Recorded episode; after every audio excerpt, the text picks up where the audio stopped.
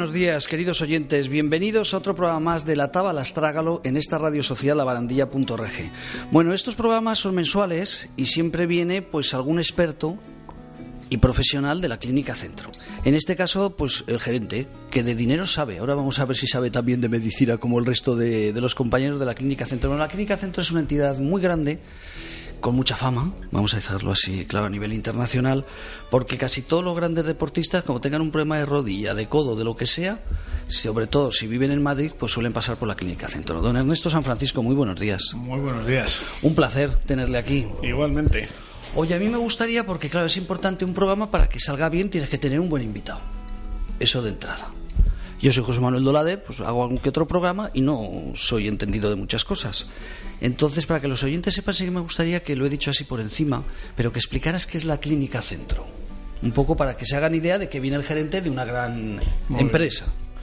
Mira, pues la Clínica Centro es un, es un hospital privado. Acabamos de cumplir 20 años ya de, de andadura, que se dice pronto. Y lo que era una idea de nuestro querido jefe, el doctor Guillén, pues no solo se, se creó, sino que se ha consolidado. Empezamos siendo tres, luego 20, ahora somos casi 600. Nos dedicamos fundamentalmente a la traumatología, es nuestra alma mater. Pero eso no quiere decir que no hagamos otras especialidades y seguimos creciendo. Hemos abierto un centro en Monte Carmelo, que está aquí en el norte de Madrid.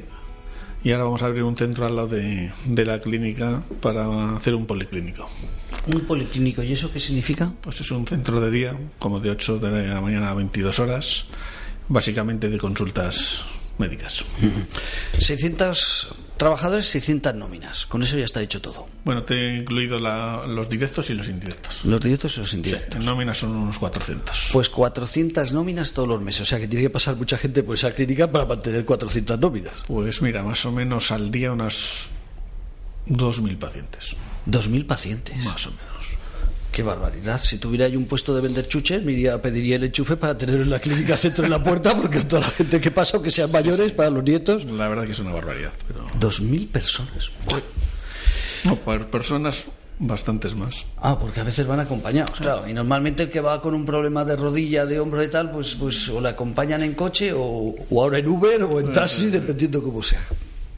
Un bueno, bueno ese apunte. Por cierto, me dicen en ocasiones, como ahora desde la semana pasada, nos están viendo también en directo a través de nuestras redes sociales. Entonces me dicen qué es eso que hay detrás, fíjate, querido amigo.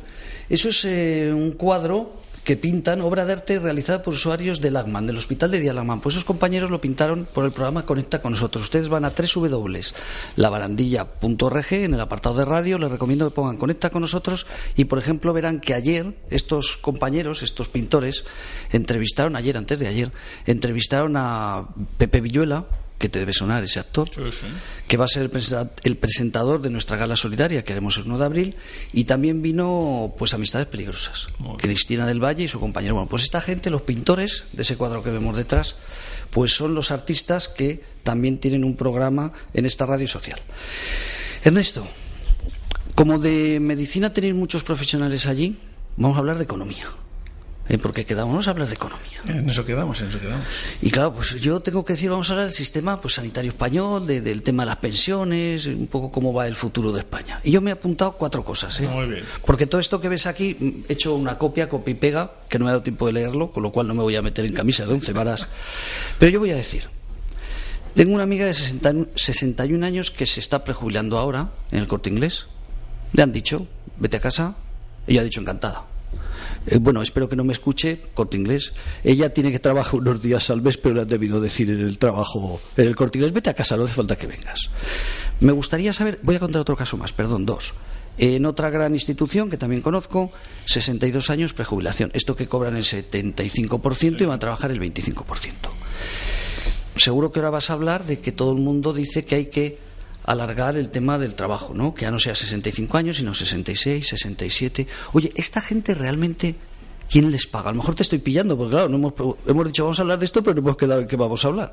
Eh, no sé si tienes información, pero cuando una persona, como estos dos casos de dos amigas, una con 61 y otra con 62, se van a su casa, el Estado, los españoles pagamos algo de una forma u otra, porque luego hablaremos de la banca, que eso sí que lo pagamos al final, pero en este caso, ¿pagamos algo o es todo el corte inglés y otra empresa? Ese caso en particular eh, suena a un contrato de relevo. El contrato de relevo es que personas con determinados años de trabajo y determinadas cotizaciones tienen derecho a partir de una cierta edad a pedir, digamos, una jubilación anticipada, pero ahí el sistema te exige que contrates a una persona para sustituir a esa persona. Mm, vale. Porque hay otro tipo de prejubilación que es en la cual, digamos, lo que se suele decir técnicamente, amortizas el puesto de trabajo. Vale. Es decir, a los 60 te vas para tu casa, pero tu puesto no lo pasa a ocupar nadie. Estos dos casos que me has puesto tiene pinta de contrato de relevo. O sea, en, este, en estos casos, supuestos casos, allí, allí es bueno porque entra otra persona a trabajar Exactamente. en lugar el de Estado ella. pagaría el 75% de la base que tenga esa trabajadora a efectos de, de pensión y la empresa le pagaría hasta la edad de la jubilación el 25%. El 25%. Otra cosa es el que directamente con 60, 61 a la calle. A la calle, a la calle pactado, digamos. A la calle Pacto. Con una indemnización o con un sueldo hasta tu jubilación de X, que ahí se supone que, bueno, ahí hay de todo. De hay todo. quien te manda al paro, cobras paro, hay quien lo hace mucho mejor, que directamente te manda a tu casa, que además te paga tus cotizaciones. Hay todo un mundo ahí abierto. Ahí. Hay un mundo abierto. Pero- Unos pagamos nosotros, otros los paga la Sí, empresa, sí, otros los pagan a medias. Al, al paro sí que han ido unos cuantos aprovechándose de la coyuntura. Sí, sí, sí. Conozco a más de uno. Conozco a más de uno. Que incluso la empresa, le- el, el despido que le tendrían que dar, se lo dan en años para que no le cotice más y no tenga que pagar más impuestos. Sí, Ay, qué Somos cosas. un país muy picaresco. Sí, sabes, la verdad es que de entrada resulta picaresco. Sí. Otro caso, que también te voy a... en este- veo que no te he pillado, pero en este segundo vamos a hablar de un amigo. No me puedes pillar. que tú lo conoces de, de- de- de- seguro que la otra vez que viniste por aquí Amadeo Arribas es vocal de la junta directiva de la asociación La Barandilla tiene 56 años estuvo trabajando durante 25 años en la ONCE en la época dorada de la ONCE por tanto hasta hace 6 o 7 años o sea tenía una gran, un gran sueldo por tanto también una muy buena cotización Ahora está en un centro especial de empleo, trabaja cuatro horas por la tarde o cuatro horas por la mañana, según como lo mandan. Y claro, pues su cotización es menor. Entonces, como él tiene un grado de discapacidad del 56%, eh, tiene la posibilidad de jubilarse, prejubilarse, jubilarse, como se diga legalmente. Eh, y digo, pero ¿dónde vas tú? Si te vas a aburrir con lo bien que estás por la radio aquí y luego tu trabajito en el otro lado. Dice, no, pero es que ¿sabes qué pasa? Que me estoy mirando porque las personas con discapacidad, a partir de un tanto por ciento, tienen posibilidades, les cotiza más y les suma más para jubilarse. Eh, y resulta que se está planteando, claro, que si sigue trabajando 10 años, como la última cotización de los años es mucho menor que la que tenía anterior, resulta que le va a salir más rentable jubilarse ahora eh, que trabajar. Con lo cual también qué cosa tan, tan curiosa la ley, ¿no? O sea, el que quiere trabajar, pero claro, si cotiza 10 años más al sueldo que tiene ahora en un centro especial de empleo, media jornada, pues sobran comentarios. No es un sueldo eh, ni mileurista. ¿eh? Eh, por tanto, fíjate qué cosa es la ley, ¿no? Que digas, es que va a salir más barato, lo vamos a tener que pagar los españoles 10 años más. Su jubilación, cuando si estuviera trabajando, pues oye, al menos estaría cotizando. Es verdad que eso solo pasa en colectivos muy especiales. Que tiene la mala suerte de que no puede jubilarse hasta los 60 y X. lo que toque, ese desde luego la pensión se le va a ir decreciendo a cada año que pasa porque la base baja, porque ya sabes que ahora son 35 años cotizados y te cojo los últimos 20 para calcular la pensión. Si de los últimos 20 la mitad vas a la mitad, Pues otro claro ejemplo, qué cosa tan curiosa, ¿no? pero bueno, también hay que favorecer a determinados colectivos. A mí eso me parece bien.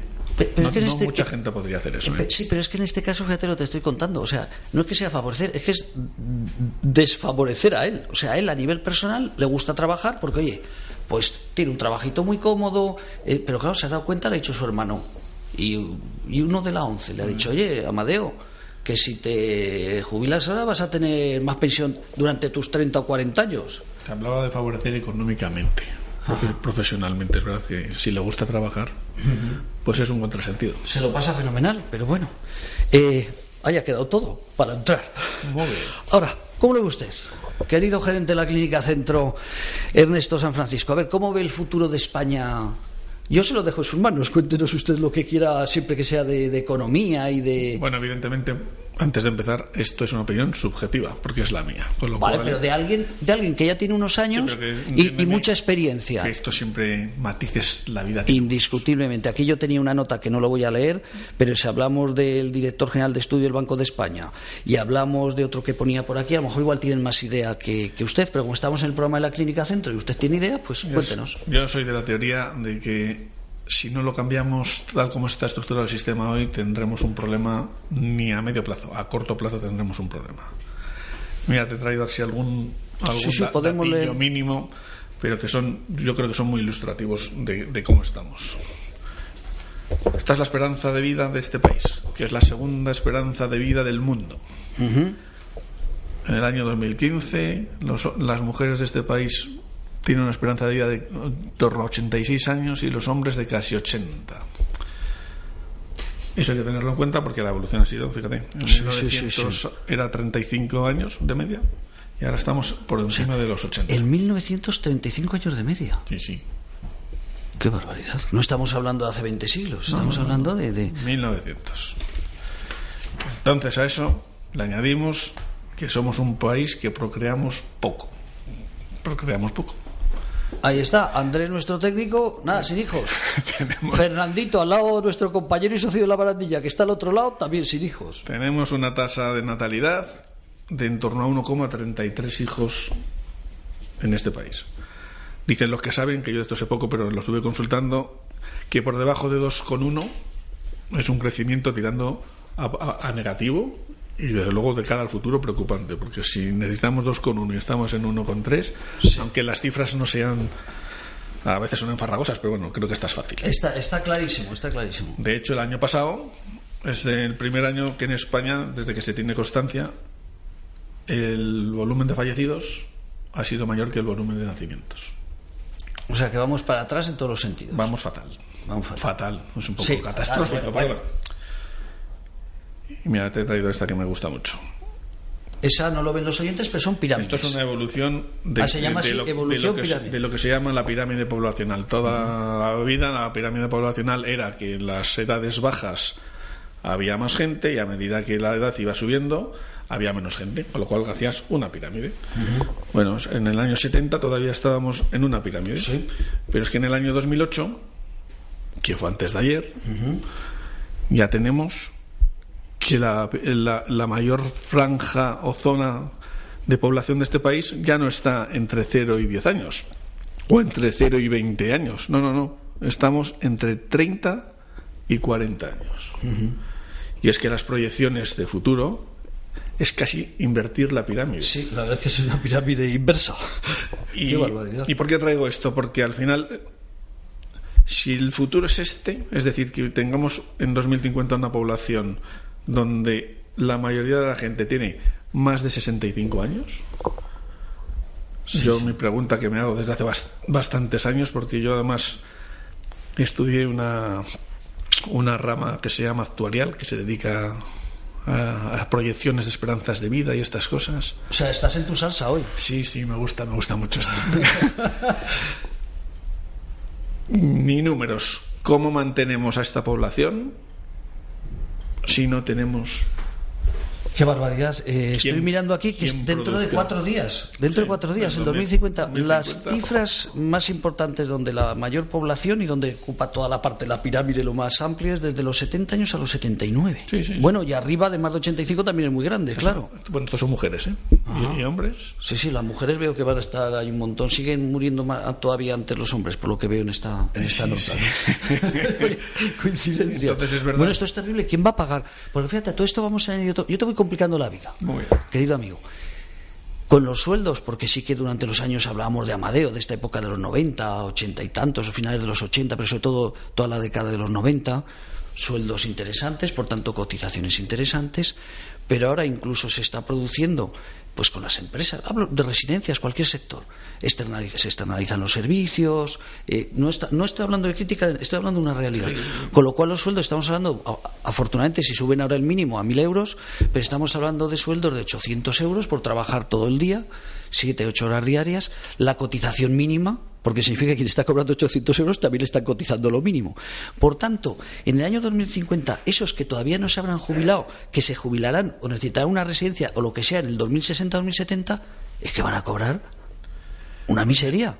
Ahí hay varias teorías. Eso, vamos. Si el sistema sigue igual, yo la que más apoyo, que lo estuve leyendo el otro día, es un estudio que dice que la pensión será igual para todos. Y será baja. De hecho, el estudio que hacía era con una proyección al año 2040 y decía que aproximadamente la pensión sería igual para todos en torno a 1.250 euros.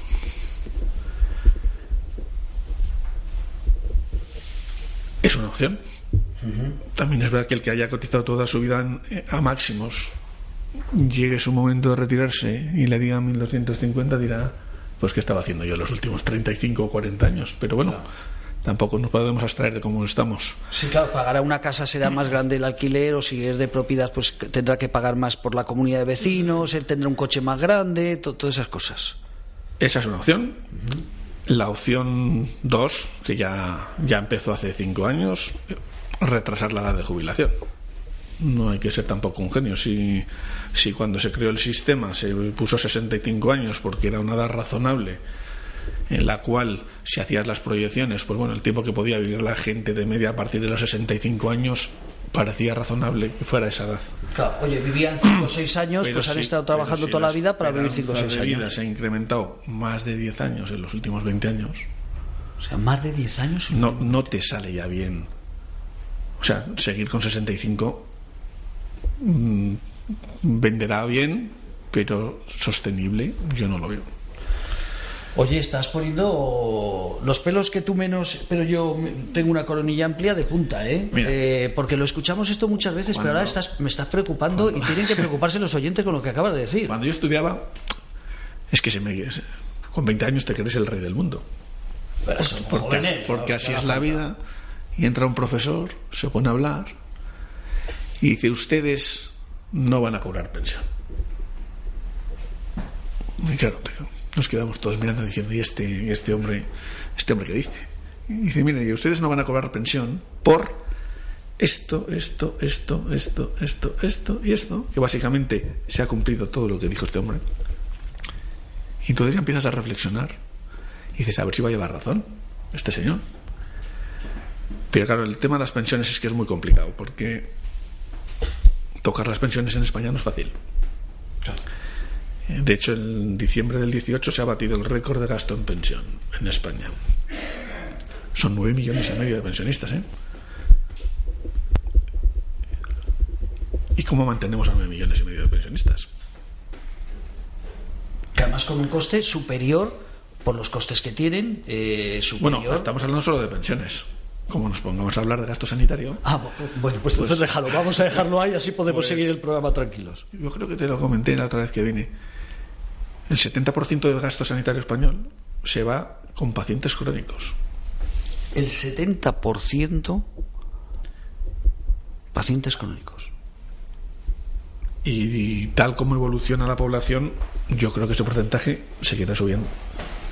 Sí, porque claro, eh, cada vez la gente con 65 años o 67 está más fuerte que hace 10 o 20 años, pero sin embargo también viven muchos más años y también se deteriora. Efectivamente. Lo que hemos llamado la calidad de vida, que yo lucho mucho con, con eso que hemos denominado la calidad de vida. O sea, aquí se trata de vivir años y a veces uno se pregunta, ¿y es bueno vivir tantos años si la calidad de vida se te ha ido? Este es un tema también. Ese es un tema. Este para, para Ese para otro programa, no nos metamos. porque este, ese, es un tema duro. No nos metamos Pero es verdad que a la hora de afrontar el tema de pensiones, políticamente hablando, es complicado. Sí, porque a ver quién se atreve a tocar, a nueve millones. Masa de nueve millones y medio que votan todos, además. Y sobre todo porque hay muchos que estamos ya cerquita que el día de mañana te vas a sentir, te vas a sentir un jubilado. Por tanto, pues es verdad que el tema es muy, muy, muy delicado y de difícil tiene difícil solución porque es verdad que estamos en un país que es a mí me encanta desde el punto de vista como modelo social, pero tiene que ser un modelo social que sea sostenible. El gasto, por desgracia, tiene, tiene límites. O sea, no puedes. Yo siempre asimilo un gobierno a tu casa. Tú puedes gastar lo que tienes. Si no tienes, puedes pedir prestado. Pero te van a pedir prestado hasta un tope. Normalmente los bancos tontos tontos no son. Te prestan hasta donde tú puedes pagar. Más no te dan. Con los países pasa lo mismo. Te prestan, pero claro, estamos ahora mismo ya estamos en el 100% de deuda de PIB. Conseguir más financiación ya no va a ser tan fácil. difícil. Una consulta, yo no sé si Ernesto eh, has estudiado o, tienes conocimiento cómo es en otros países de nuestro entorno. Si no me dices no tengo conocimiento, no me quiero meter ahí. Como el nuestro, muy pocos. Hay muchos más. No vamos a ir a Estados Unidos, que, ni, ni existe. Pero quizás deberíamos empezar a pensar en combinar con los famosos planes, no sé si individuales, por decirlo de alguna forma. Eso, quería hablar yo ahora, pero te iba a hacer una consulta. Esto que han dicho los americanos, tengo unos primos que viven en Estados Unidos, se van a, a España, se han prejubilado, por decirlo de alguna forma, eh, y claro, como son españoles también, eh, es que dicen, no os podéis imaginar lo que tenéis en España. No, no, y ellos son de un nivel adquisitivo alto, o sea que tienen su tema privado allí, pero dicen, es que no os podéis imaginar, ellos se compran una casa en Málaga, entonces van, y dices que esto que vayas, que te atiendan a la hora que vayas, que te den las recetas medio gratis. o sea, esto es normal en... En Estados Unidos, que es que es, para verlo, eh, se supone que son los más ricos del mundo, que son la primera potencia del mundo, y tienen 80 millones de americanos sin cobertura. Y y tú les preguntas, y me impactó mucho la respuesta que dio un señor era de la, de la, republicana, ¿vale? Que dijo, si no tienen seguro será porque no tienen trabajar. Te quedas, dices, joder, como digas esto en España, te, estás fusilado automáticamente. Pero es que tienen otra mentalidad. De todo aquí en España a veces no sabemos lo que tenemos. ¿eh? Tenemos unos mejores modelos. Lo que pasa es que no podemos presumir siempre que tenemos unos mejores modelos que si sigue así, no vamos a tener de, dónde sostenerlo. Mira, yo le explicaba el tema de la teleasistencia, que somos jóvenes, pero tú tienes, yo no tengo padres, fallecieron los dos, no sé si tienes... Tengo madre, pero como te decía antes, la calidad de vida que tiene... Bueno, pues entonces significa que conoce lo que es la teleasistencia, conoces que solo sabe, pues 9 millones por lo menos o 20 millones no sé los que tendrán teleasistencia en España, que es gratuita y lo, el que más paga, que tiene una pensión de 2.600 o 2.400 euros, la máxima, pues tiene que pagar 12 euros al mes, o sea que la tiene gratis todo el mundo o alguien pagará cuatro euros, pero porque estará cobrando 1.200. Bueno, pues eso, por ejemplo, cuando yo le explicaba que tienes el, botón para llamar, que te llaman cada semana, que si encima eres crónico te llama para recordarte la medicación que tienes que tomar, eh, que si te pasa cualquier cosa tocas el botón, tienen las llaves y te mandan desde la central de la empresa correspondiente, en este caso hablamos de Asispa, asispa.org, hablamos de la teleasistencia de Asispa, eh, pues que te llevan una persona que no te cobra nada. Es que, si lo piensas, eh, entonces cuando le contaba esas cosas dice, pero ¿y no pagan nada? Digo, nada, nada. Y la ambulancia, si te pasa algo, te coge con la ambulancia y te llevan. Allí es que tiene que pagar la ambulancia. Es que mi primo se dio una leche un día y, y no recuerdo si tuvo que pagar 600 o 700 dólares por la ambulancia. O, más, o más. O más. Es que no quiero decir, igual, yo igual fueron 1.200, pero no quiero decirlo porque te, hablo así de hace poquito, pero me falla la memoria con la cifra. Pero claro, estas cosas me llaman, o sea, realmente en España no sabemos lo que tenemos. Bueno, lo sabemos, pero no, no, no sabemos yo creo que no tenemos claro lo que tenemos. Esto es como, como la salud. Nunca valoramos que tenemos salud. Te quejas de 200 cosas, pero joder, si tienes salud. Si lo más importante casi de la vida ya lo tienes, pero no, no lo tienes en cuenta. Y el sistema español es espectacular. Pero claro, hay que hacer algo. Mira, ¿qué le pasó a las pensiones en su día? Ingresaron dinero que no se pagaba, porque esto viene de la época de, de Franco, en los años sesenta y tantos. Y entonces lo que hago es ingreso un dinero pero no lo asigno al que me lo ingresa. O no, es ingresos del Estado. Y ese sistema hoy día sigue igual. Ahora las pensiones van básicamente vía impuestos y es entreno esos impuestos por aquí y pago las pensiones por aquí. Pero claro, ¿qué vamos a hacer si esto sigue así? Los impuestos no van a entrarte en la, en la cuantía suficiente para hacer frente a este gasto entonces es verdad que mi, mi sistema es un habría que ver, que ver cómo lo podrías retocar para que socialmente llegue a todos, pero al final si tú aportas deberías tener una especie de, de, tu plan individual de futuro. Eso te iba a hablar yo. Que eso, lo, privadamente se hace. Pero es que eso, ah, espera, eso, es que eso te lo voy a dar el pie.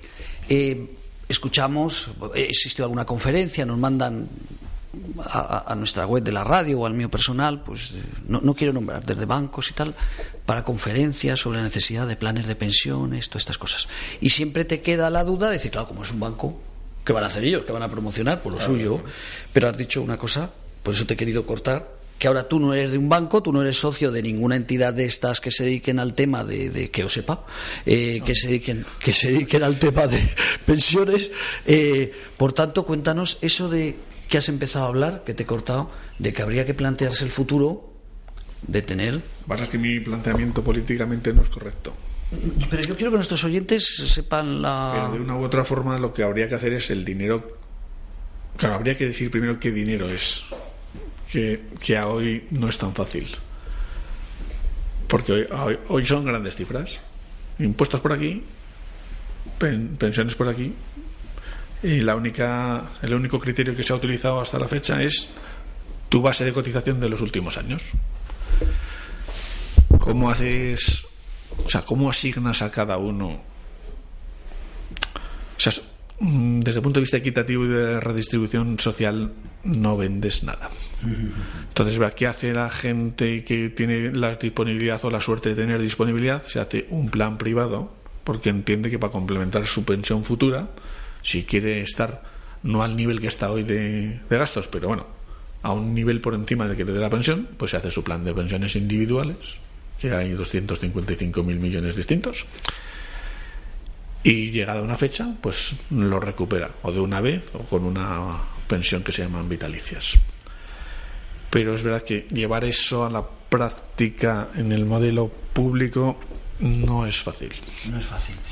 Y a nivel individual, o sea, tú a lo mejor lo que te estoy escuchando es que recomendarías, oye, esos dos fines de semana, uno que te vas de viaje cada dos meses, eh, o esos cubatas que te tomas al cabo del mes, pues junta 100 euros y si no puedes 180, lo que puedas, eso desde tu punto de vista, verdaderamente como profesional, recomendarías a la gente. Nosotros no tenemos nada, no recomendamos nada porque nadie nos da nada, o sea que, pero lo digo como planteamiento. Es una decisión muy personal porque si eres capaz de, en vez de meterlo en un plan, ser capaz de no gastarlo y meterlo en otro modelo que puede ser normalmente dejarlo en los bancos no, no produce gran cosa pero pues en inversión en, el famoso ladrillo porque verá que en España en el ladrillo se ha invertido lo que no está escrito porque, pues, con los alquileres pues oye hay gente que vive muy bien.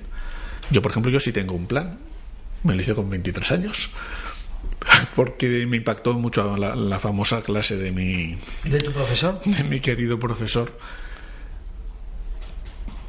Yo creo que es muy personal. Muy personal. Sí, porque no tengo yo la llave para acertar recomendando hacer un plan. Eso cada uno tiene que hacerse su composición de lugar, de su futuro, de cómo... el futuro, por lo que has dicho, un poquito negro. Es que no lo cambian. Mira, el otro día me llamó la atención. Subir un 1% las pensiones en este país un 1%. Son casi 5.000 millones de euros. Oye, qué perfecto. Pero para subir un 1% las pensiones, tienes que ingresar por alguna parte 5.000 millones de euros. Y eso no es tan fácil. Es un ejemplo. ¿eh? eh aquí podemos... Sí, sí, que no es crítica que suban el 1 y el 2 o el 3, ah, sino que es saber las cifras. Sí, o encantado de que los pensionistas vivan sí, sí, sí, sí, nadie está diciendo, porque nos sentimos muy cerca y muy solidarios. Hay que cuidarlos, pero es verdad que hay que. Si es que las cifras son las cifras son una gaita, porque son tan frías. Claro. Es más, y dentro de 15 años, ese 1%, como habrá más jubilados, habrá más gente que cobrará más pensión, todavía será más, más grave la subida del 1%. Tú te coges esto y lo Sí, sí, ese... ¿Qué problema hay también? Esa pirámide que antes era así y ahora resulta que es así. Y tal como están hechos los estudios, mira, si, si tú te coges ahora, ahora se supone que la edad es 67 años. Entonces, claro, si yo tengo 67 años, resulta que vivo de media si soy mujer, casi 86. Y si soy hombre, pues 80, 80 y.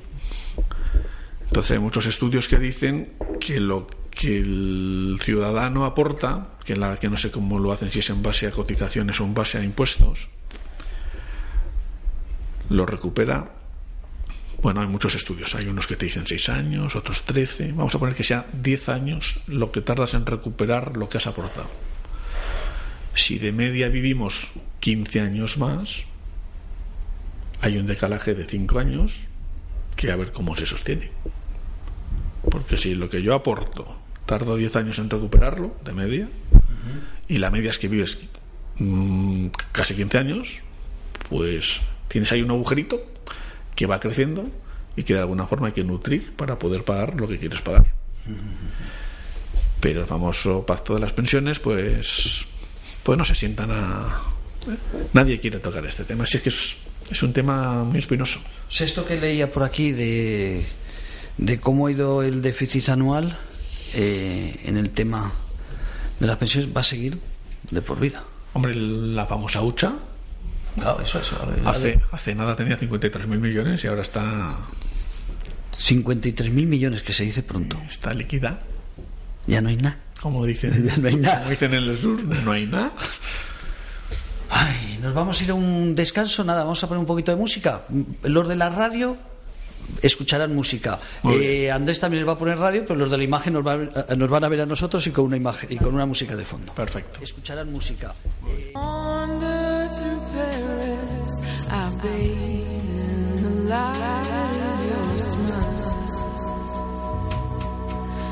you clench my hand as our toes kick the sand. Just before the cold river swallows our crying. I wake in pajamas. You eat the last banana. We ignore the state of the world. But if you see, I'll be good to you for free. Take my arm, leave the phantoms of ecstasy.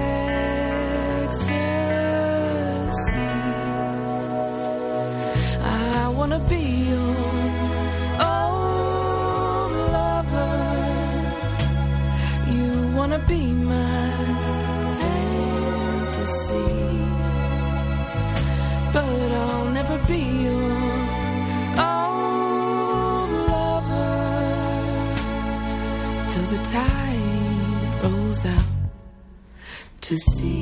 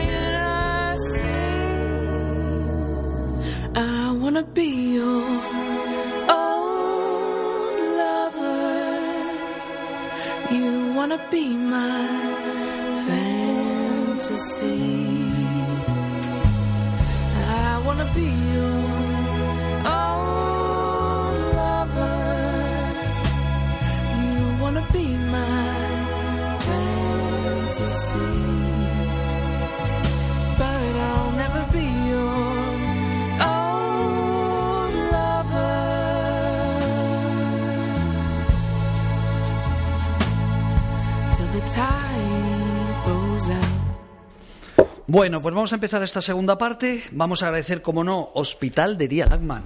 Ustedes los ponen con J, Lagman con J, en cualquier buscador. Si tiene un familiar con problemas de salud mental, es un hospital maravilloso dedicado a la psicorehabilitación de personas con problemas de salud mental, sobre todo con enfermedad mental grave.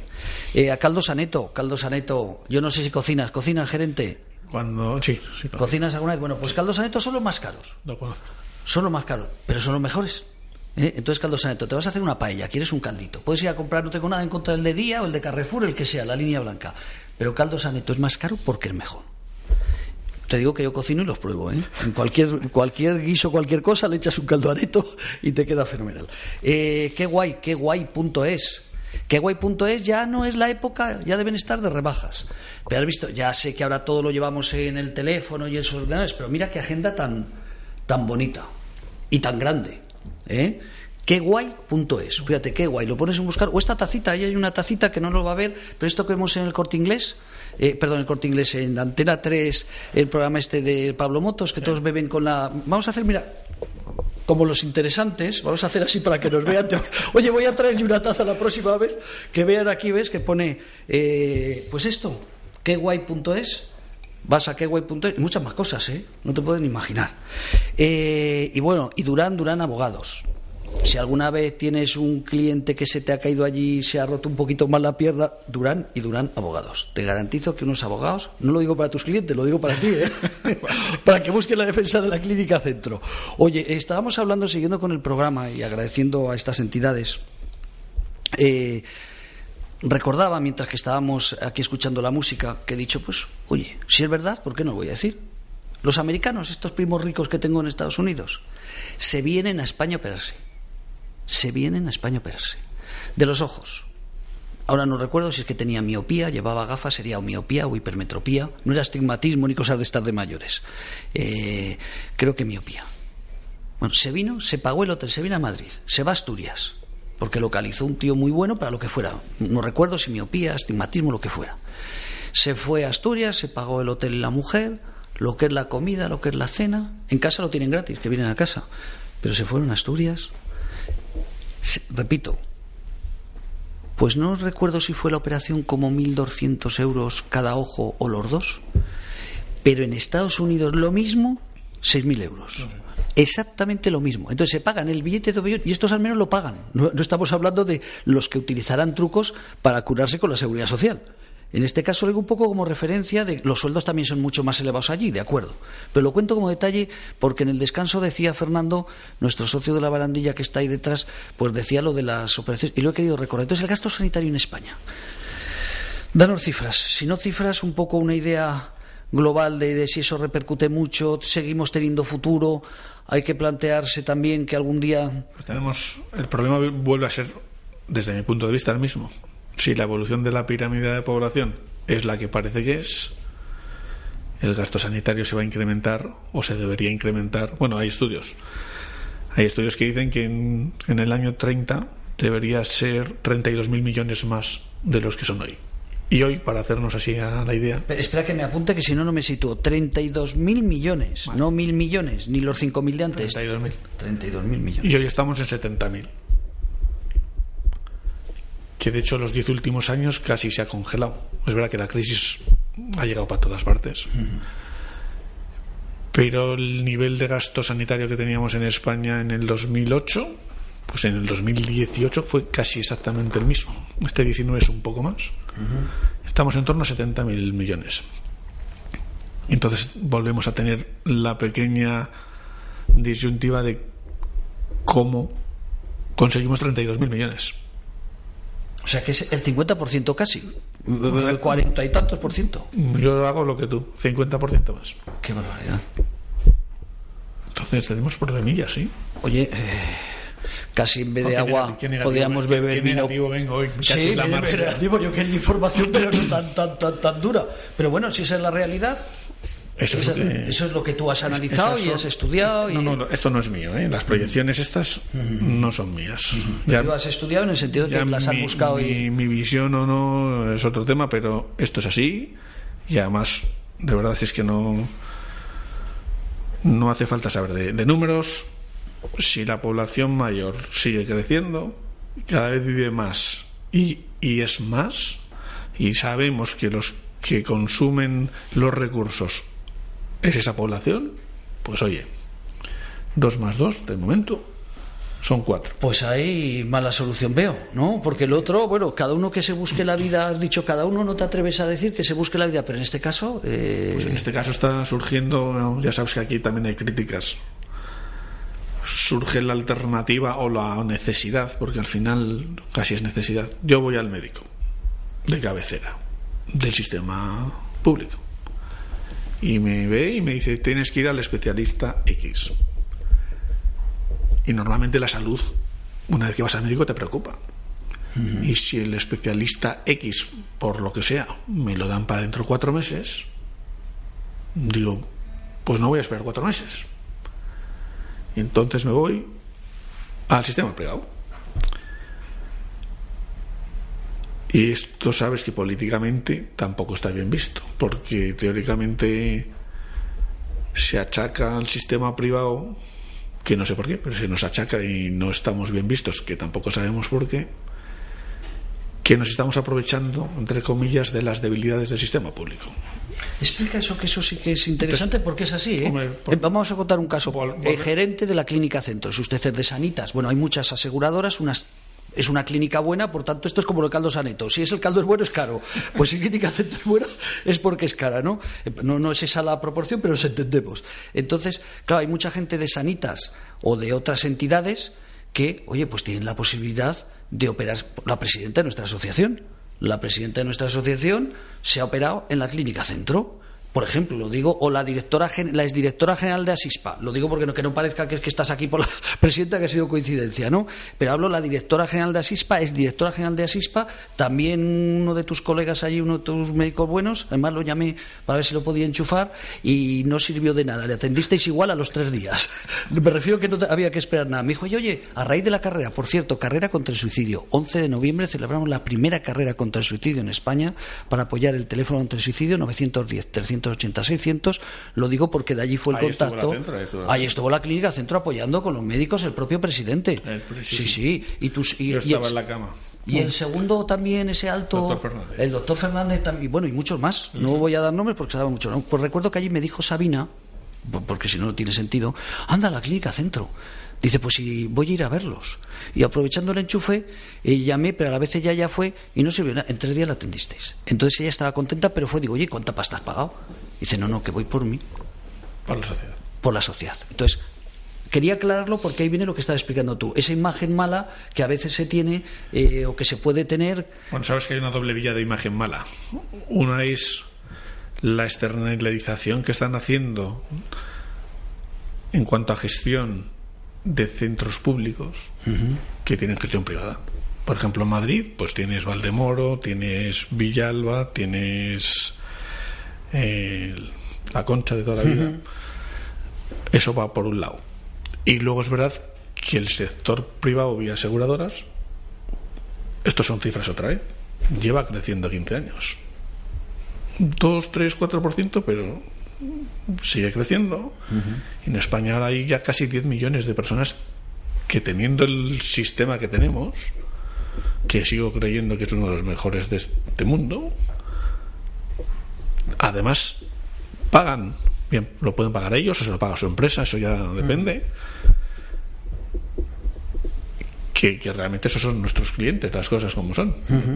Bueno, cliente barra paciente, porque Sí, hablar sí, de sí, cliente en el mundo sanitario. bueno, se entiende, la persona que se va a la clínica no centro a curar o a arreglar. Pero claro, es verdad que uno de los motivos de que esto pase es porque el sistema, con los recursos que les asignan, tampoco pueden hacer mucho más. Si en los diez últimos años, sabiendo que se te está yendo el gasto por todas partes, me estás dando lo mismo, es que hay que entender a todo el mundo, a ver cómo, cómo gestiono.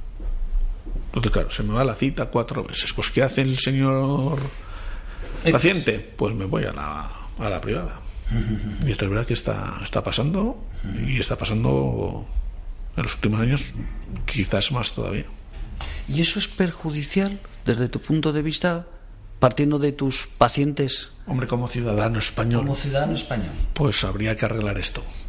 Como gerente de la clínica centro, pues Estaría oye, encantado, pues, claro. ¿qué, le- qué le vamos a hacer? ¿Qué le vamos a hacer? Claro. Pero volvemos a lo mismo. Es otro tema que hay que sentarse, a hablar de él y a discutirlo.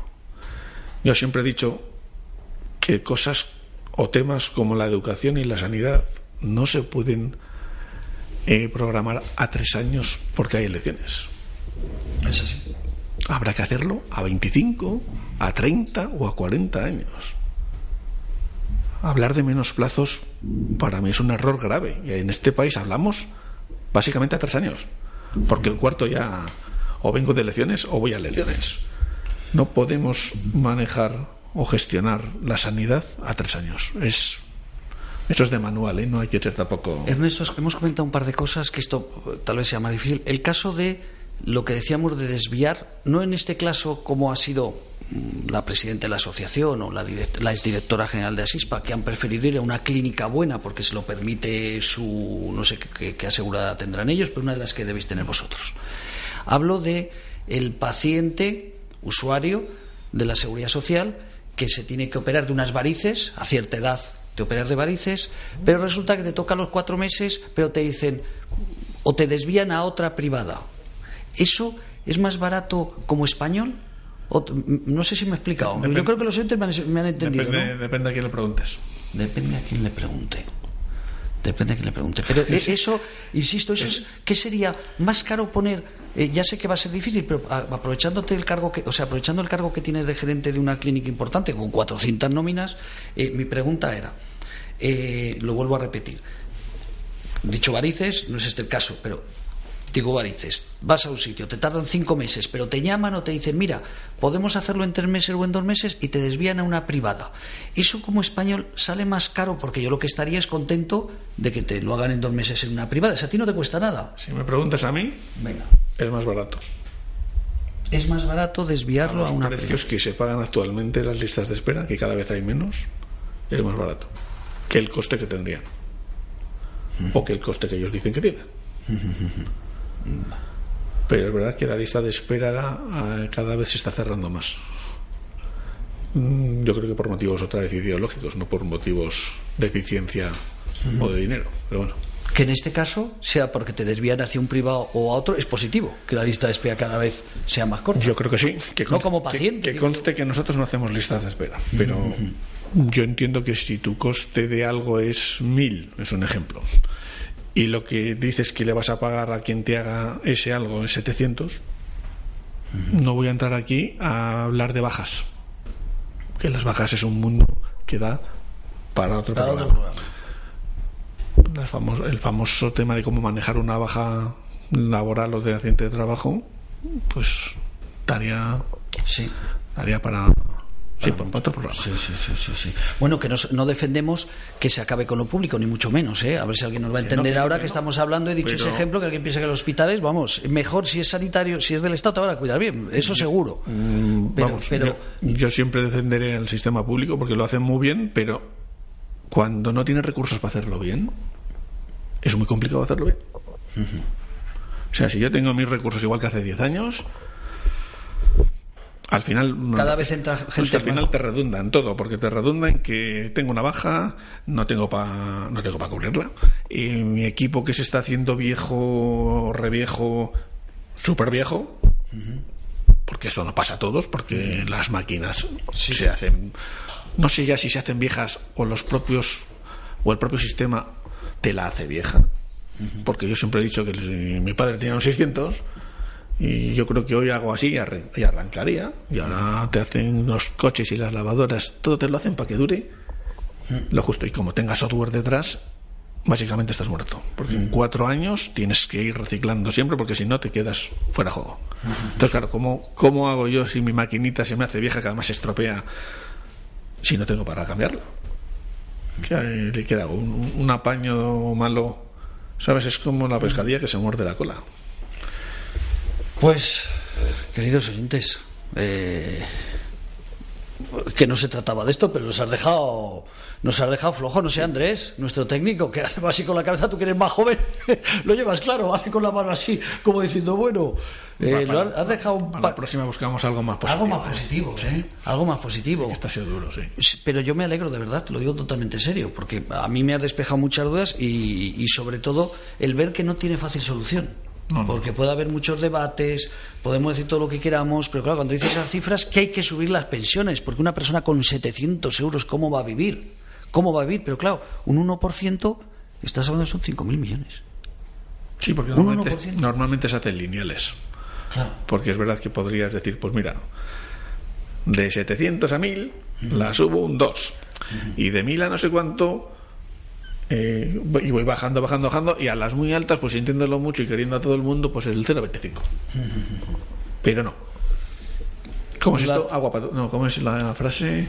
Vamos a dejarlo ahí, por si acaso, no sea que nos desviemos. Café para todos. Café para todos. Bueno, don Ernesto San Francisco, un placer. Igualmente. Bueno, nos vamos a dar la mano porque ahora como se nos Muy ven, que se vea que somos enrollados y que lo hemos dicho con pues mirado, corazón. he mirado poco, has mirado, ¿vale? has mirado Casi bien. miraba a ti. Bueno. Pues un placer, un placer de verdad. Eh, el próximo mes volveremos con la Clínica Centro y si viene él, seguiremos hablando de cosas económicas, que me gusta. Yo creo que ha sido muy positivo, Andrés, Oye, ¿no? ta- también puedo hablar de cosas no económicas. ¿eh? Muy económicas. Bueno, Sí, sí. por fuera de micro preparamos el siguiente programa. Bueno, ha sido un Muy placer. bien. De la Tábala Astrágalo, Astrágalo, José Manuel Dolader, con la Clínica Centro, como todos los meses. un placer. Hasta el mes que viene. Muy bien.